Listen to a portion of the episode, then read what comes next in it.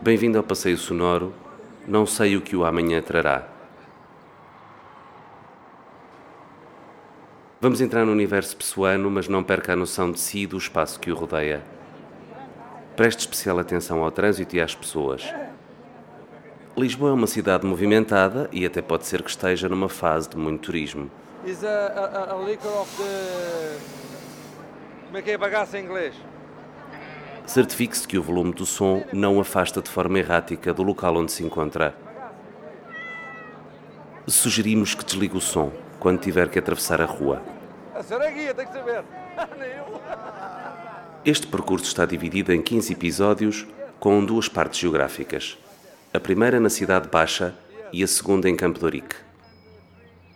Pode optar por seguir a ordem estabelecida ou seguir as suas motivações e conveniências pessoais. Os locais que sugerimos são meramente indicativos. Esteja à vontade para passear na área envolvente enquanto ouve. A sua guia é Sofia Saldanha, produtora e realizadora deste percurso pessoano.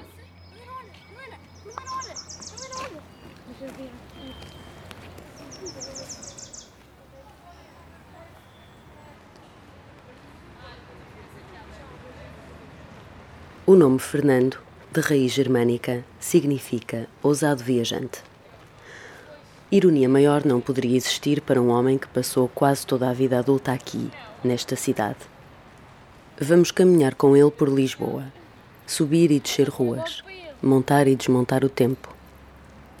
Fernando Pessoa, um poeta, filósofo, escritor de teatro, de contos, de policiais, inventor, um homem que não é só um é um menino, um adolescente e um adulto.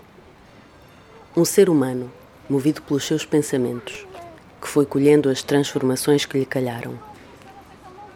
Aquilo que se fixa na memória e que a vai reconstruindo chega-nos através das vozes do entusiasmo, daqueles que se perdem nos papéis dele, nas arcas pessoanas. E há ainda as vozes que celebram o afeto, as vozes de quem ainda o conheceu, as crianças. As crianças que fizeram dele o tio dos mimos e das graças, da irreverência e dos chocolates.